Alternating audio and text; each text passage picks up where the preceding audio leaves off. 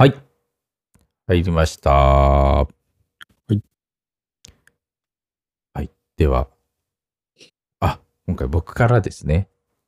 はい。あのー最近ですね、今度は、うん今度はというか、しばらく、あのー手術なんとかやめてたファスティングですね。うんそれ、を再開したんですよ。はいうん。まあ、あの、よくこう16時間断食ってやつですね。うんを再開しまして。うん。まあ、それをこう、そうすやってみるかとも、こう、いろいろこう考えたきっかけをくれたのがですね、あの、グローブのマークさん。ああ、はい、はい。わかります？グローブってご存知ですか？あの、わかります。あの、ミットとかある、ああいうやつじゃなくて、あの、あれですね、うんえっ、と、ケイコさんとマークさんとはい、はい。ですね。はい。マーク、マークパンサー、パークマンサー。そうですそうですパパークマンサー、違う違う違う。マークマンサー。どっちだっけ？どう、どう考えてもマークパンサーでしょ。パークマンサー。ね、マンサーって何さ？パークはわかるけど、マンサーって何さ、うん、今、今もね、その方もね、YouTubers で活躍されてるけども。うんうんうん。あの、まあ、マークの方ですね。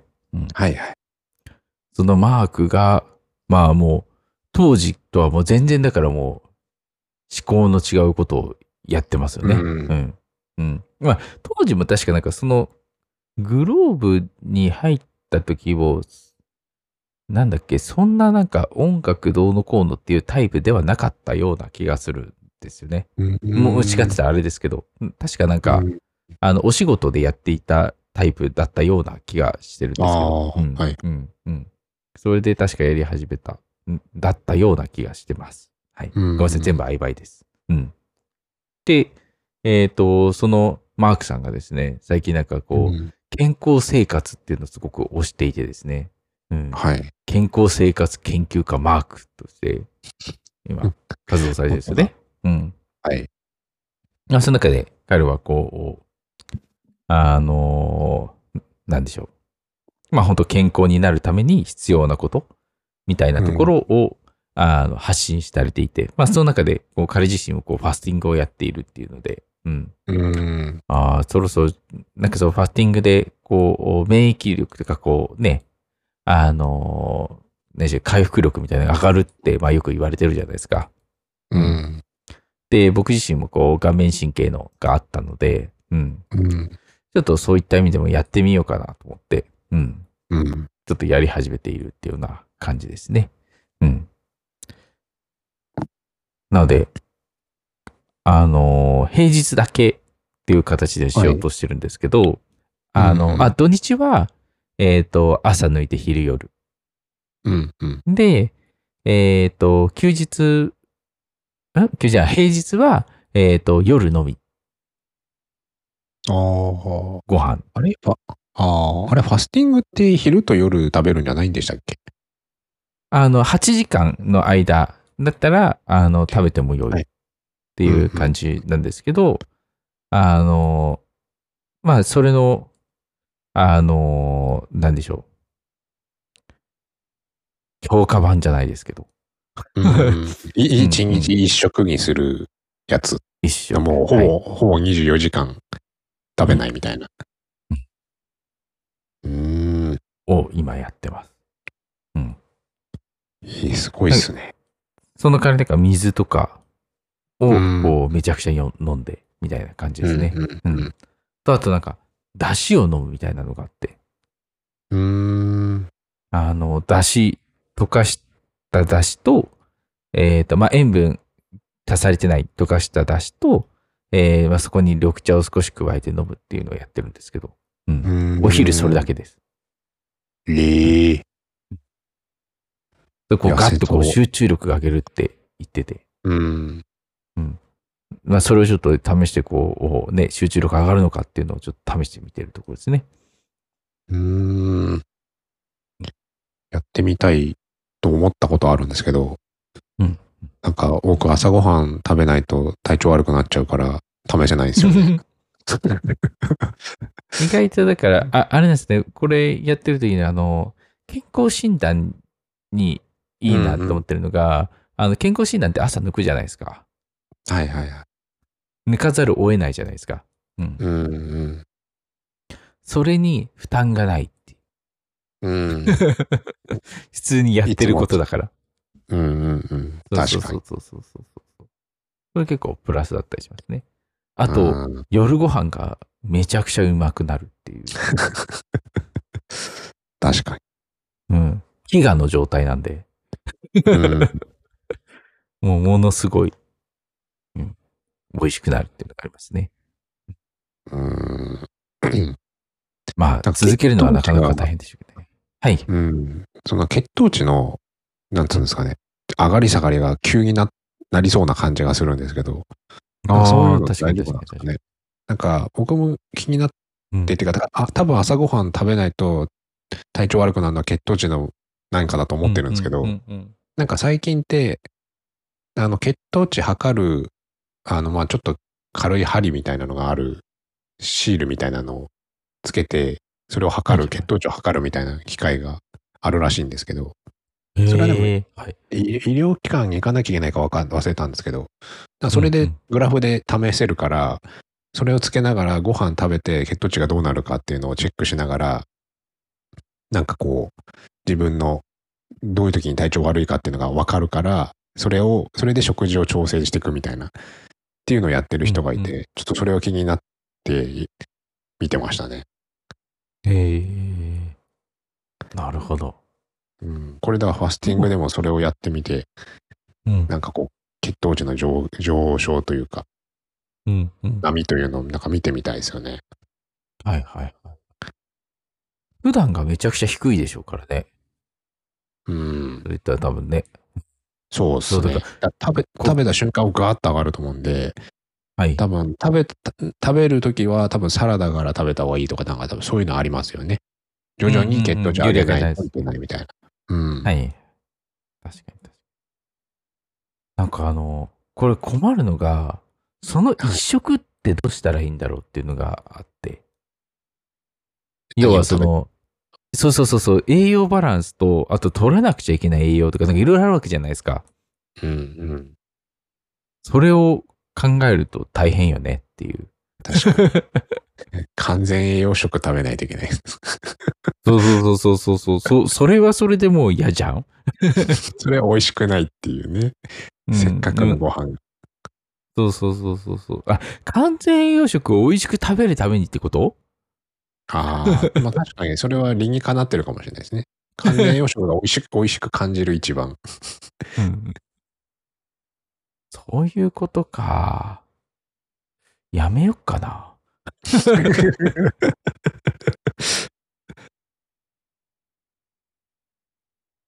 なるほどね。まあそういう考え方もあるかもしれないですね。うん。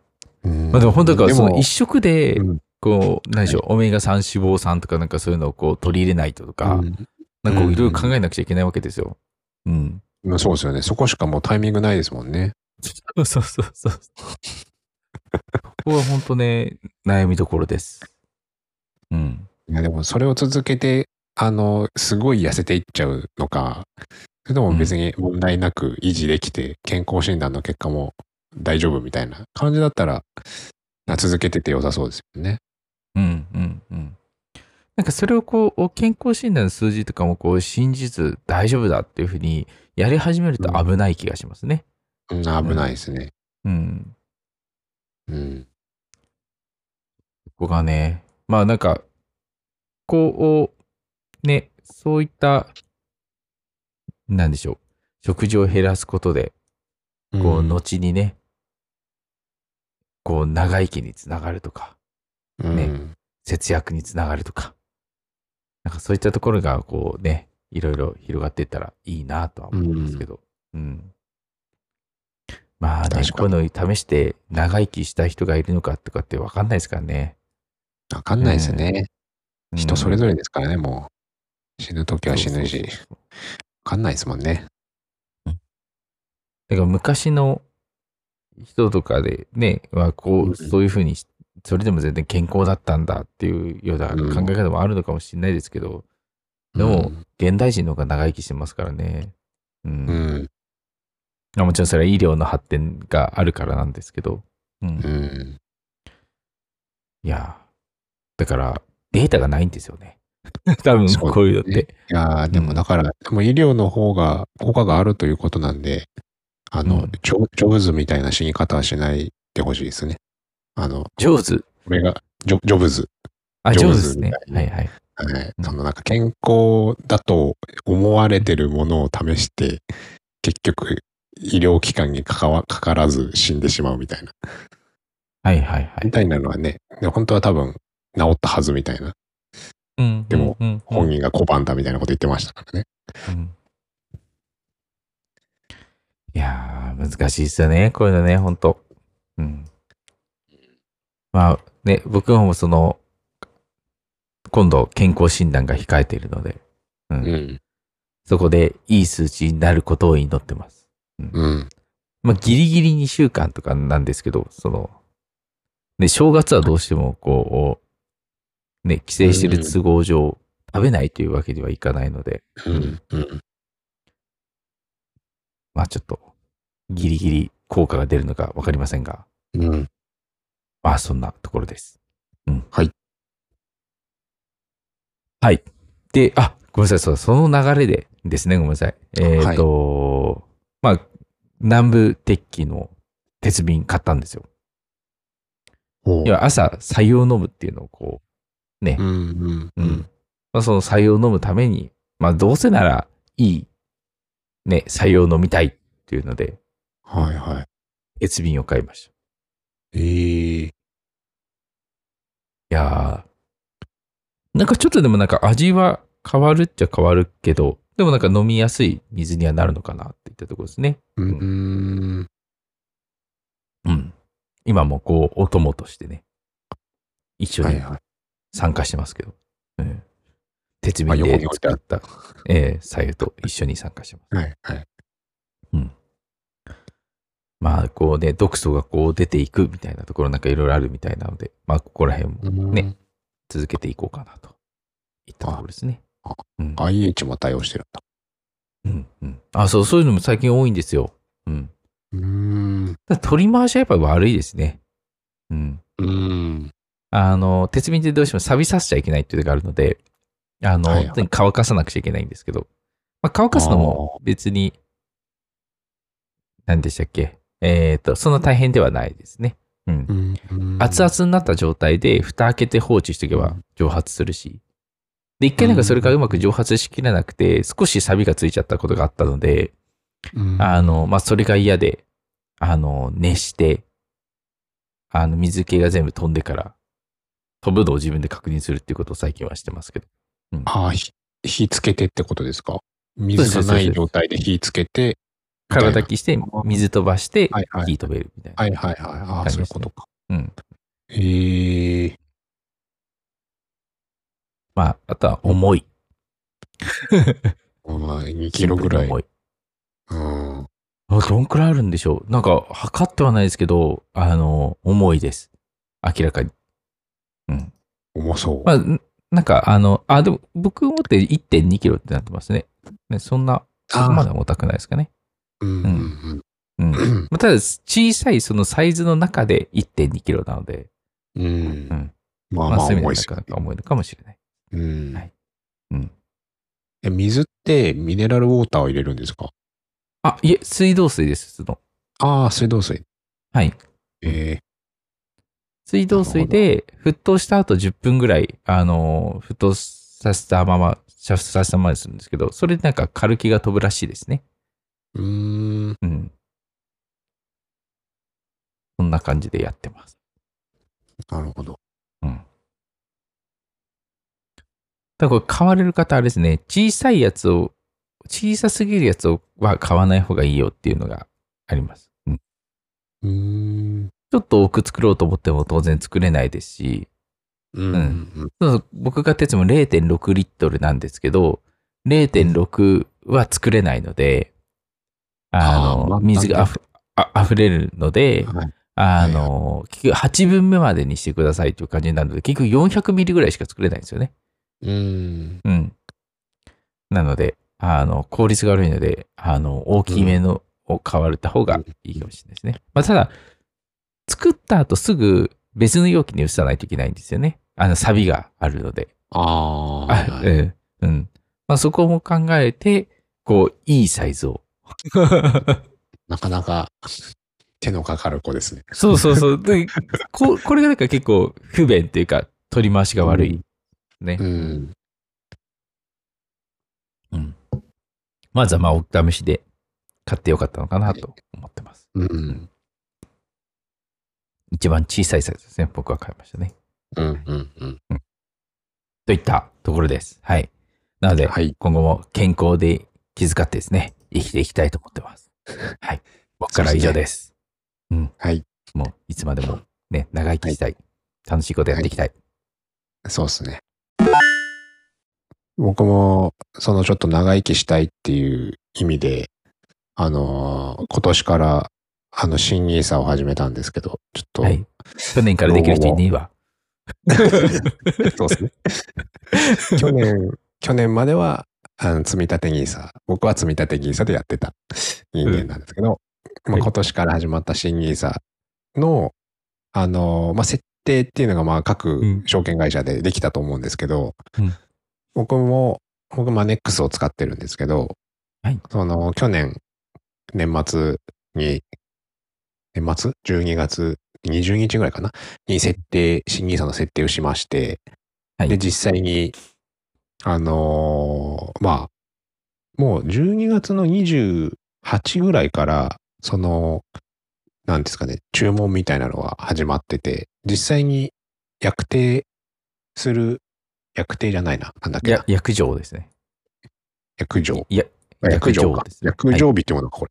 うんえっと、受け渡し日っていうのが、まあ実際に1月の、うんえーまあ頭、頭というか、まあ9日ぐらいのかな？から受け渡し日みたいな設定になってるみたいで、はい。まあだから実際にはその12月28からこう、えー実際に買われてたんですけど、なんかその僕のせ設定では、例えば積み立て枠だと、うん。えっと年間、年間が120万円、えーはい。積み立てられて、で、えっと月だと月ごとに10万円が上限が積み立て枠なんですけど、一応その月10万円の設定にして、で、えっと、マネックスだと毎日積み立てっていう設定ができて、うんえっと、月に10万円使うんだけど、それを営業日でか自動的に割って、えー買ってってくれるっていう仕組みがあるんですね。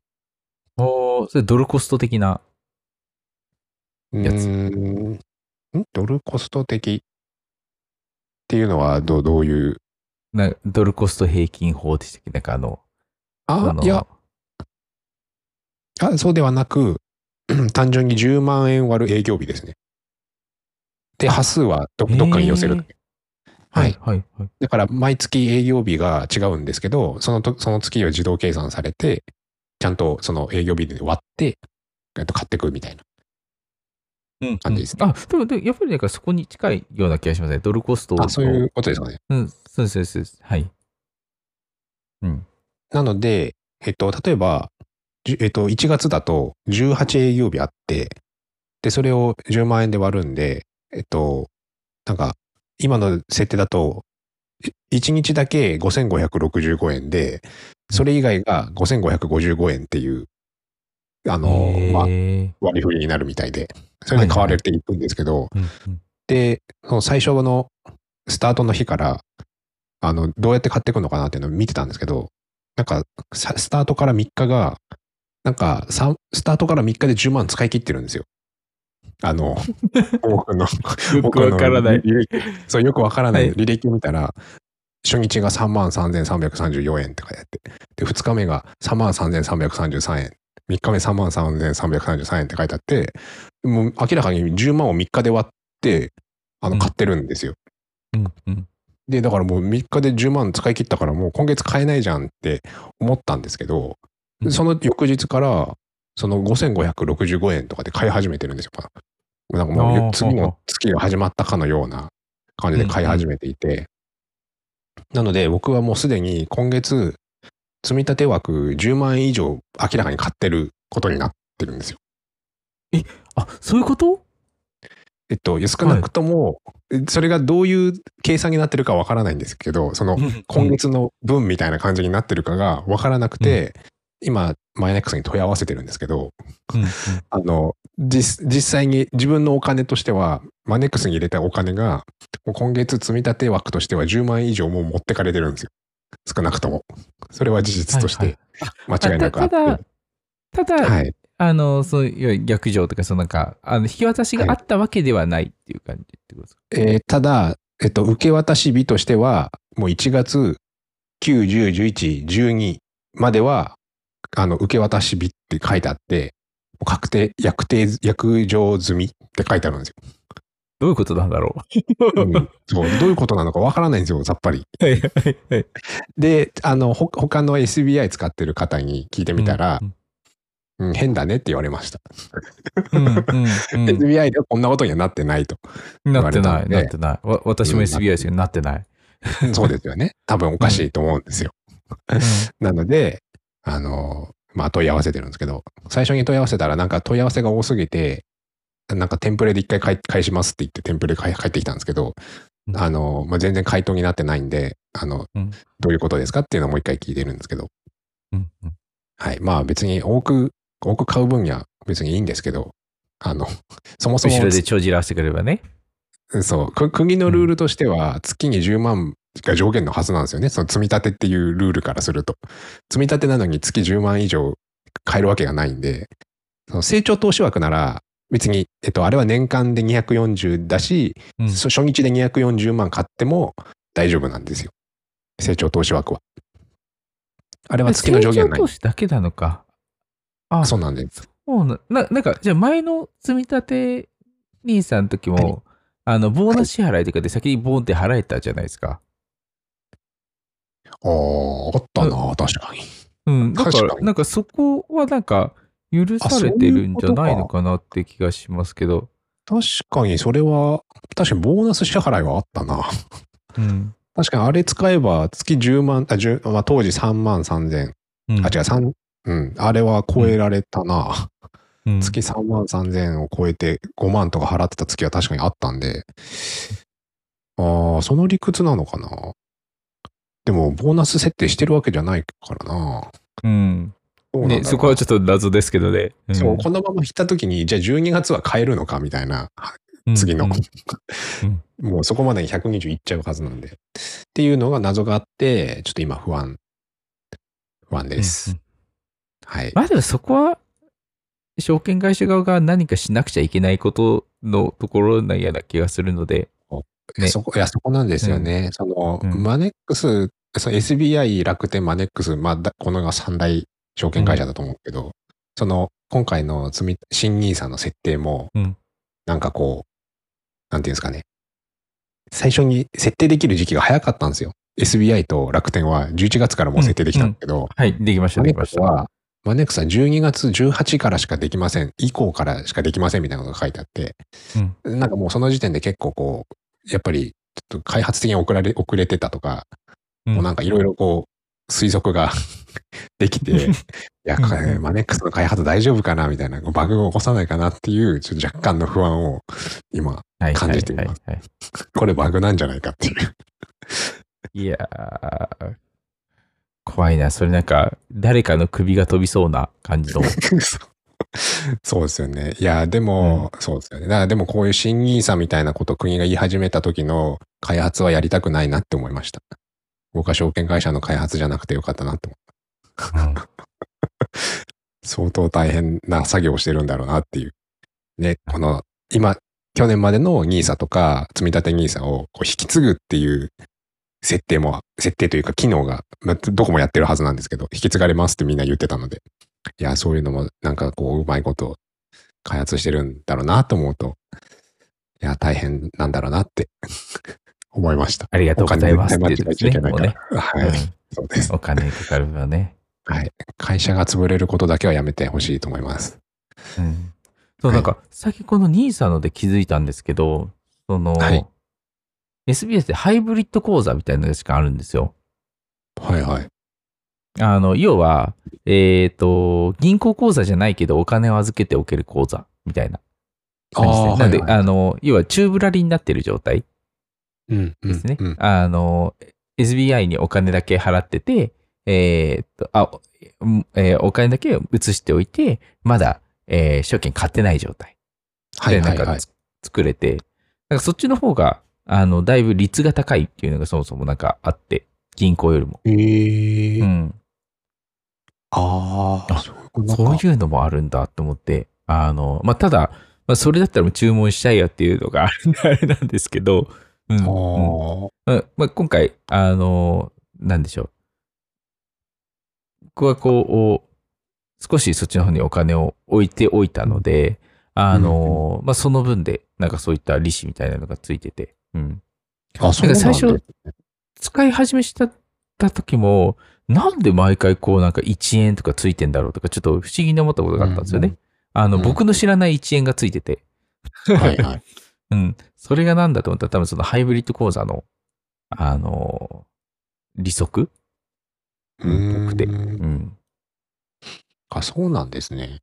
うん。なんかそういうのもあるみたいなので、意外と銀行に預けるよりもしかしたらこっちの方がいいのかともちょっと思いつつ、まあただ、銀行のようには使えないと思うので、まあ、引き出すときに一回また銀行に移さなきゃいけないですもんね。それ。うん、そうそう、引き落とし口座みたいなね、あの、そこには多分設定できないはずなので、う。うんんこれはでも、マネックスも、マネックスは多分デフォでこうで、うん。えっと、あの銀行から直接買えないですよね。その、ニーサ用の。飼い主もちろんもちろん、あの、はい移す必要があります。はい。ここに移さなきゃいけない。あ、その、多分自動化ができるって意味のかな？自動化をできますし、あの、何でし自分で、あの、ちゃん、自分でああ、手動でもの意思で、はい、入れることもできます、ね。でもはい、ここにお金をプールしとくと、利子が銀行より多くつくみたいな。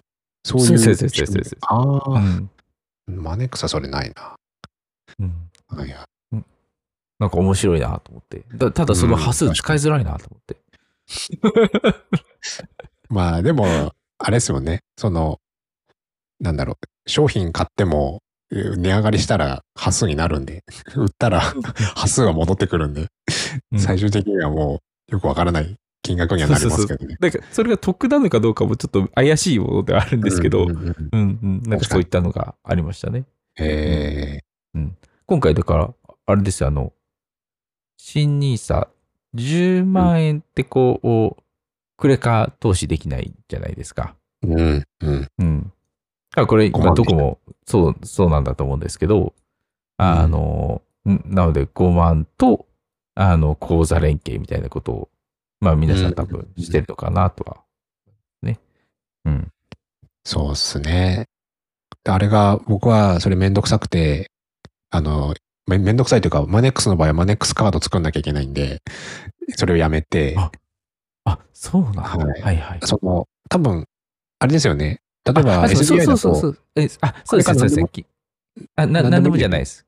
あ、なんでもじゃない。あ、なん、SBI ななん、なんでも SBI のクレカってないですもんね。いや、いや、な、なんでもじゃないはずですね。あー SMBC 楽天カードじゃダメだけだと。あー、なるほど。うん。うん。ことか。楽天だったら楽天カードだし。だからマネックスでマネックスカードなんて一番用途がないんで、それ以外に。うん。一般でマネックスカード使わないんで、つく、わざわざ作るほどではないってなって、しかも5万って、10万を5万ってことは、2つ設定しなきゃいけないわけですよね。うん。らそれが嫌だなと思って後で分かんなくなりそうだなと思って、うんそれでやめちゃいました。はいはい。うん。で今だから、SBI だと、そこで5%かな？かなんかポイントになるんですよ。積み立て投資と。え？ええなかなかつきますね。うん。なので、その SBI 投資してる人は、基本的に、あの、全部カードで支払いたいんですよ。うん。そっちの方が断然得なのに。うん。うん、うん。それができなくて、もやもやしてるみたいなあ感じですね。うん。